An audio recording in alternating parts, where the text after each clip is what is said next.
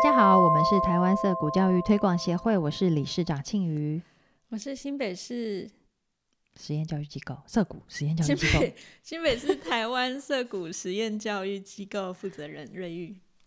欢迎来到色谷辣妈爱聊天，五星好读推推。噔噔，好，我们上一集开始介绍呃 Roger Bregman 的《仁慈》这本书。Humankind，我们上一集已经跟大家讲一下这个作者的背景啊，然后这本书到底在讲呃什么东西，帮大家做了一个很简略的介介绍。现在呢，我们就可以好好来认真进入这一本书的主体。嗯，这本书实在是讲的东西太多了，然后对我们来说，每一每一个部分都很值得讲，真的是很难取舍，要花多少时间讲多少东西。对，我们也上一集也提到，在这个俄乌战争的时期，聊这本书实在是非常的切合时事。希望我们这一集录好，然后我们现在是三月中左右嘛，那希望这一集播出的时候，战争已经趋缓，然后大家都已经嗯、呃渐渐的可以坐下来好好谈谈。对，然后平民可以回归正常生活。嗯，好像现在已经有数十万人，有到百万人吗？离开家园了。哎，嗯，对，有嗯大概一百五十万人有了。对，对于欧洲来讲是非常强烈的冲击。嗯，对，幸好欧洲在这几年已经渐渐有那种欧盟的 “We are family” 的那种 大概的共识，应该是可以比呃他们就是我们的前辈们处理的更好了。嗯，我们全世界都在看他们在做一个示范哈，因为我们也也旁边也有一个很大很大的强权在在我们身边，我们正在看一下那个乌克兰人，要好好做一个参考。呃、现在还笑得出来，可是呢，这本书。呃，Bregman 这本书其实给了我们很多灵感，在这个时刻。嗯，非常推荐大家在这个时刻更可以看这一本书。对啊，嗯嗯，呃，我们在这一集里面要讨论到，他这边有提，我们我们在上一集最后哈有讲到说，其实有一个有一种像是会让人上瘾的药，就是新闻。哈，这个新闻对于我们大家呃，对于人类的普遍信念，其实有很大的影响力耶。为什么我们这么长的时间以来都相信人类呃，在薄薄的一层理智下面，其实是深不见底的邪恶？你只要去轰炸这个，你只要用嗯轰，就是种种。手段把那个那一层薄薄的理性拨开呢，人类就会激进的残酷跟凶狠。就是你只要用暴力，人性就会崩溃，文明就会崩溃。文明只是假象，人性是很糟糕的。你只要用暴力，那个很糟糕的人性就会跑出来。嗯，那为什么我们长久以来都在相信这件事情呢？好多好多好多书、畅销书，或者是呃重要的理论，都在强化人性本恶这件事情。嗯，这作者一开始就在第一章就跟我们说，其实我们就是新闻看太多啦。对那新闻他们为什么要选择用这样子的角度诠释人类的事件？因为你报好人好事，就是没人要看啊。哦，然后我们日常生活中其实是很平淡的。那你如果仔细去想，你每天其实都受到很多善意的协助，然后甚至你的生活中基本上没有太多恶意，顶多就是不理你或者是比较冷漠而已，那也都不是恶意。可是新闻去报这些当然是没有人看的，甚至你去报说那个呃谁扶老婆婆过马路，然后 是谁捐了二十块钱给某一个单位，这个当然是没有人要看啊。或者是说，大家看到了这些关于善的新闻，然后就会想说啊，他一定是有目的啦，他可能是因为笑想呃老婆婆的财产啊，或者什么，就是如果有人无条件的或者是出于善意的照顾别人，但是呢。这样子的事件，往往大家会倾向是去诠释，用就是用一个比较功利的角度，嗯，来诠释。对我们长期在这些坏的消息，就是相信人性本恶的这些消息的影响之下，都已经不相信人性本善了。可是为什么媒体会，或者是那些资讯传递会一直去传递那些人性本恶的新闻？因为坏消息比较容易被记住，对，坏消息是吸睛的。嗯，他在这一本书里面不断的提到这一点哦，就是要提醒大家，其实呢，这些其实在这一段时期，人类的生活跟嗯一个一个和平的状态，其实是生活是大幅度的提升。然后我们看到我们在新闻上面看到的这些坏消息啊，其实第一个他们是少数，第二个，呃，而且它是越来越越来越少数，而且第二个，呃，他们是有被渲染过的，实际上真实的情况可能跟新闻讲的不一样，嗯。那为什么人很容易受到这个负面新闻的影响呢？哈，有两个理由，一个是心理学家所谓的负面偏误，因为演化的结果，哈，让我们会比较认真的去，或者是本能上会比较去记住那些坏的事情。所以，嗯，因为在古时候，我们当然是宁可记住那些坏的事情，然后宁可大惊小怪，要不然你就很容易死翘翘嘛，哈。不是你死就是死全家这样子，反正 好严峻哦。因为在古代那种狩猎采集，我们人类演化的日子里面，恐惧太多是杀不死人的。可是恐惧太少，一定会杀得死人。哦，这个就叫做那个负面偏误。那第二个理由是可得性偏差，就是我们刚刚讲到的这个负面新闻也是其中一个。因为就是刚刚那个负面偏误的问题嘛，所以我们就很可以随便想就想起哇，某一件事情很可怕的那种案例。九一一，对，然后上次那个被骗。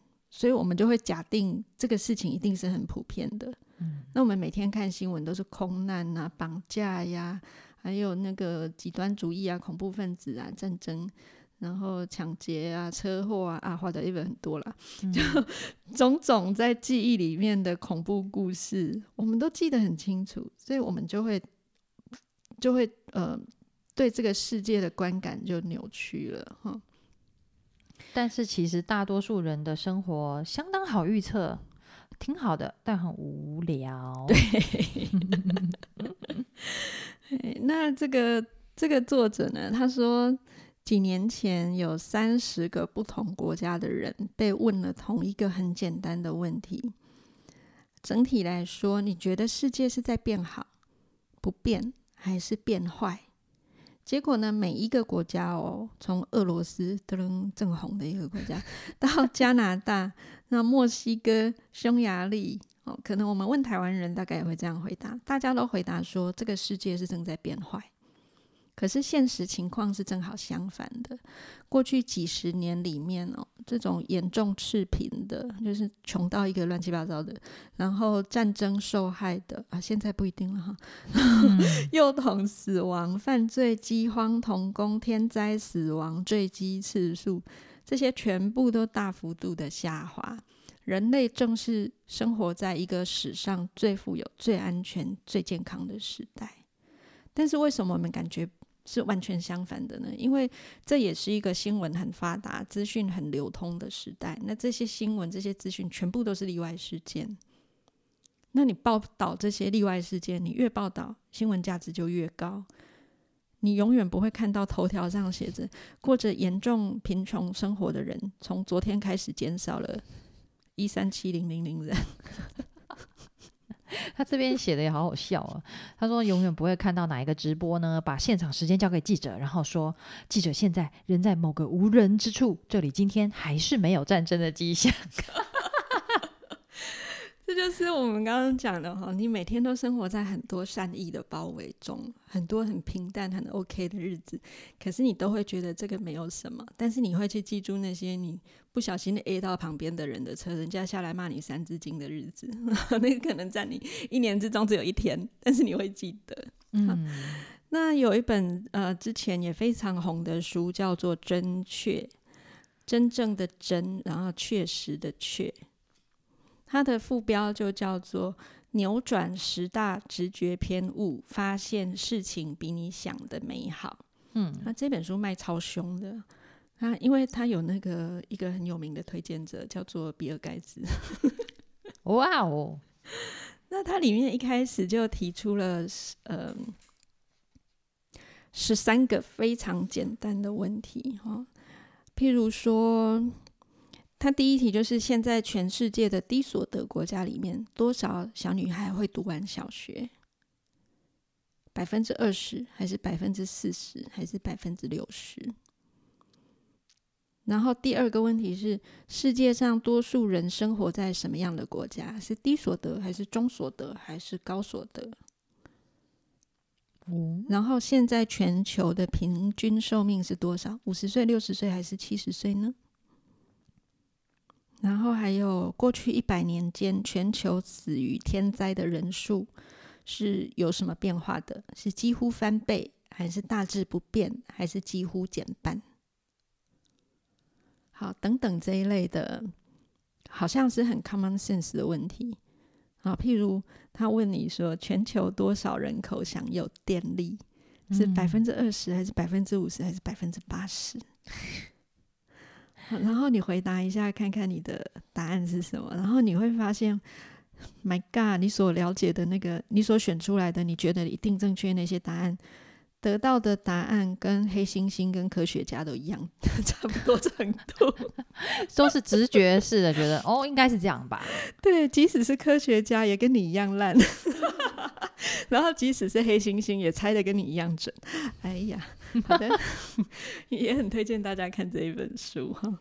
嗯嗯，这本书它也是强调，嗯，可以带带领大家建立新的思维习惯哎。所以我们过去想事情的方式到底是出了什么问题？这个新闻要要那个负很大的责任。对，所以这个在这个呃这个仁慈这本书里面哈，作者在第一章新的现实主义。的快要结结尾的地方，他就直接告诉你说，新闻和现实似乎没有关系，甚至有着负向的关系。嗯，尤其是在这个资讯爆炸的时代啊，我们每天都是泡在网络上面很久的时间，然后各式各样的新闻从我们的脑袋这样咻咻咻一直飞过去，可是呢？呃，如果说这些新闻里面很高比例都是在讲世界多恐怖、人类多差劲的话，那你就会以为是这样。嗯，那当然，他这边讲的不是那种深度报道的东西，而是譬如那种即时对突发时的，对对对对对。然后甚至是社交平台上的讯息，譬如说 Facebook 啊、Twitter 啊这一类的，因为他们是需要。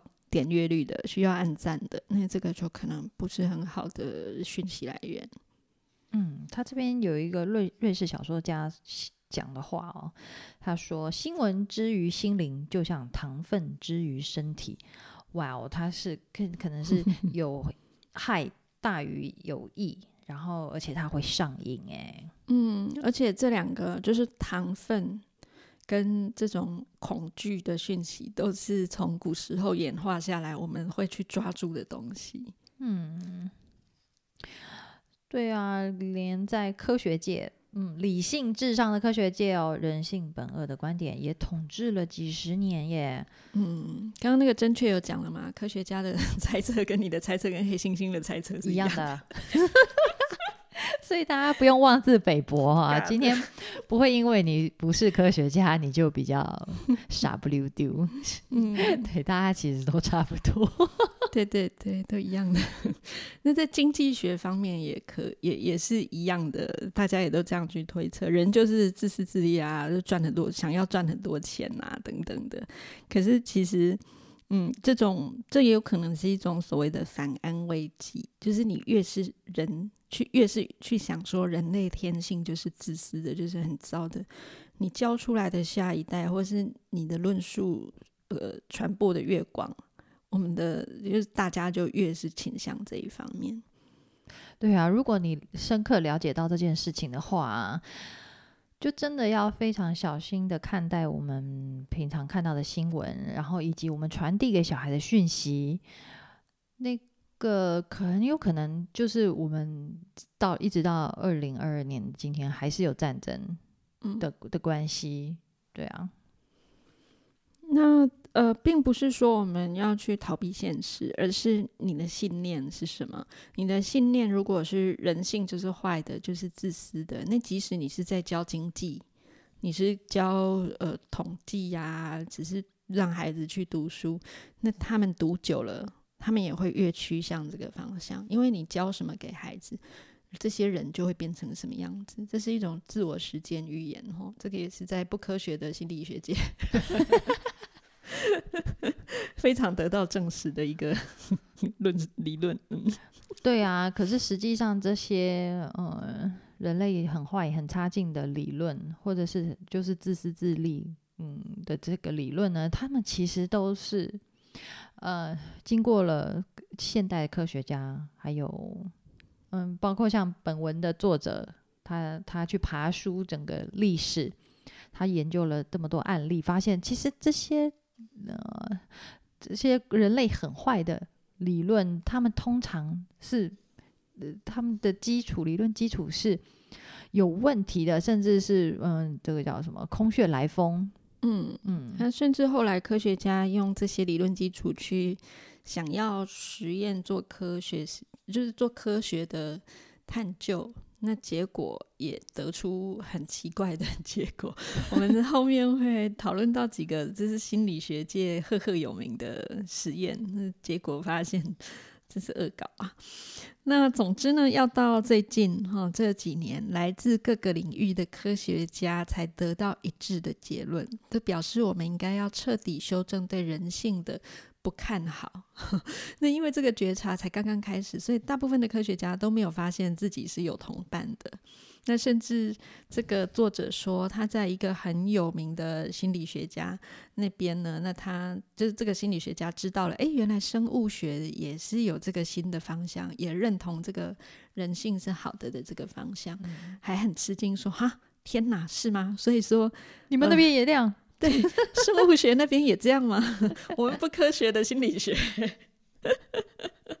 这样想想不到，好像很科学的生物学也这样吗？所以这个改变哈已经发生了，虽然是非常近期的事情哈，可是我们对这本书可以帮助我们好好来看看到底。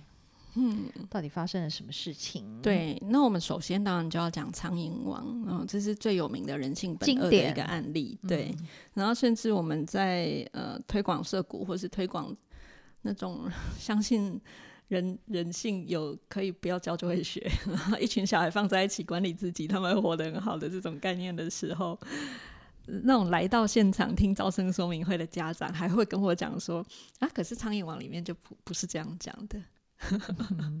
就像那个涩谷里面，Michael Greenberg，他是一个呃涩谷的职员啦，他就说，嗯，我们在讲跟大家讲这件事情的时候，大家根本就是呃自然而然就是产生抗体，直接说不是这样吧，比打疫苗还有效。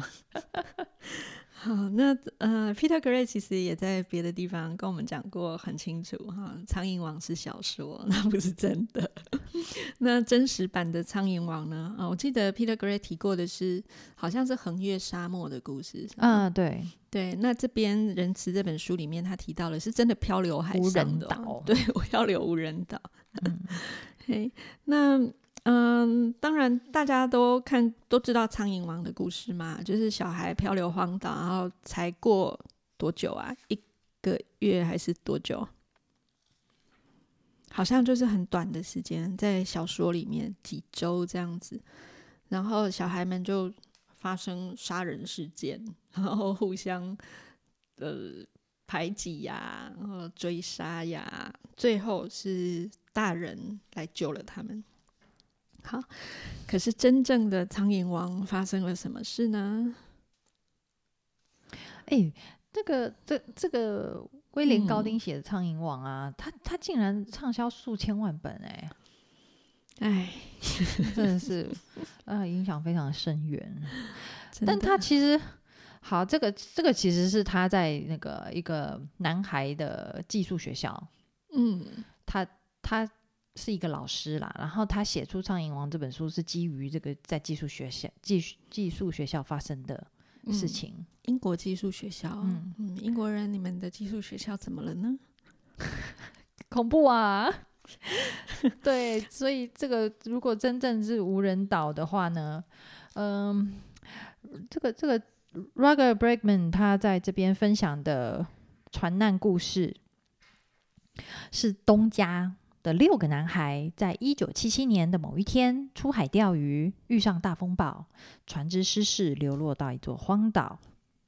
然后，呃，这六个男孩他们就刚开始约立下一个约定，绝对不吵架。那如果吵架了的话怎么办呢？他们就分开到岛上不同的角落，各嗯自安静反省。冷静一下，好感人怎么会这么成熟？那然后这个 Bregman 他就是追这个故事，一直追追追追到当时，嗯，好像一就是男孩们漂漂流荒岛一年之后吧，终于有一个船长捕捕鱼渔船的船长发现了他们。这个船长是澳洲人，是不是啊？哎，对对对对对。他们被呃男孩们被困在阿塔岛上超过一年，被一名澳洲船长救了起来。然后这个本书的这本书的作者 Bregman 他就去找到了这位船长，像彼得吧？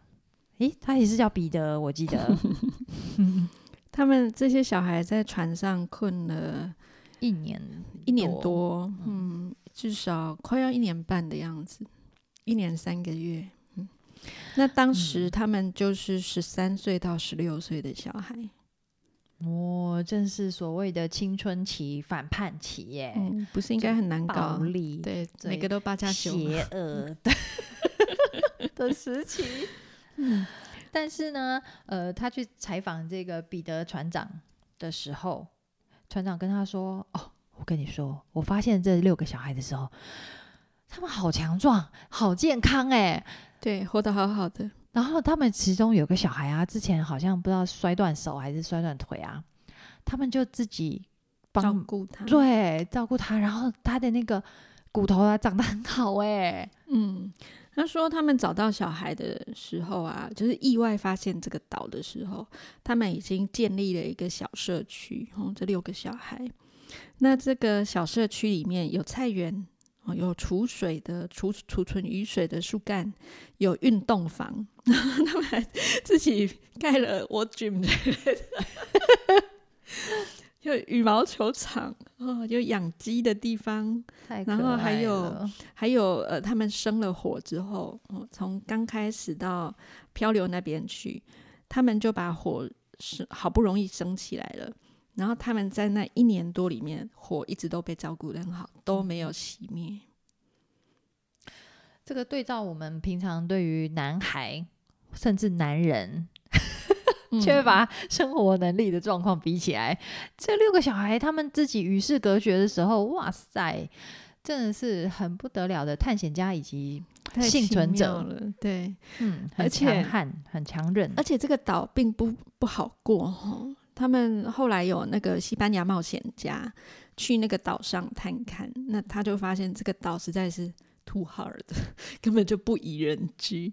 可是这些孩子们在岛上呢，他们有自己的生活模式。早上从唱歌祈祷开始，然后一天结束的时候也唱歌跟祈祷。哦，他们甚至还为自己呃订立了这个很有样子的生活仪式，然后还做乐器哦，用呃椰子壳啊，用什么绳子啊做了吉他等等的。然后下雨的时候，他们也是很抓狂，可是他们会想办法克服。然后很多的意外发生，譬如说树倒下来，把他们好不容易盖起来的小屋砸坏了，可是他们都有办法，就是 overcome 这样子。这好感人的一个故事哦。嗯，然后这个他这个六个男孩的故事，他们好像也也有电视台的人想要拍成影片。把它拍成电影还是什么的，结果太无聊了，就。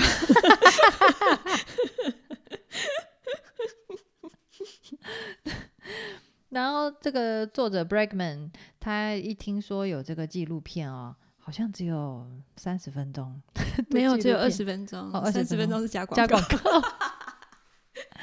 他说完全找不到哎，对，因为不受欢迎啊，太无聊了，真的是不行。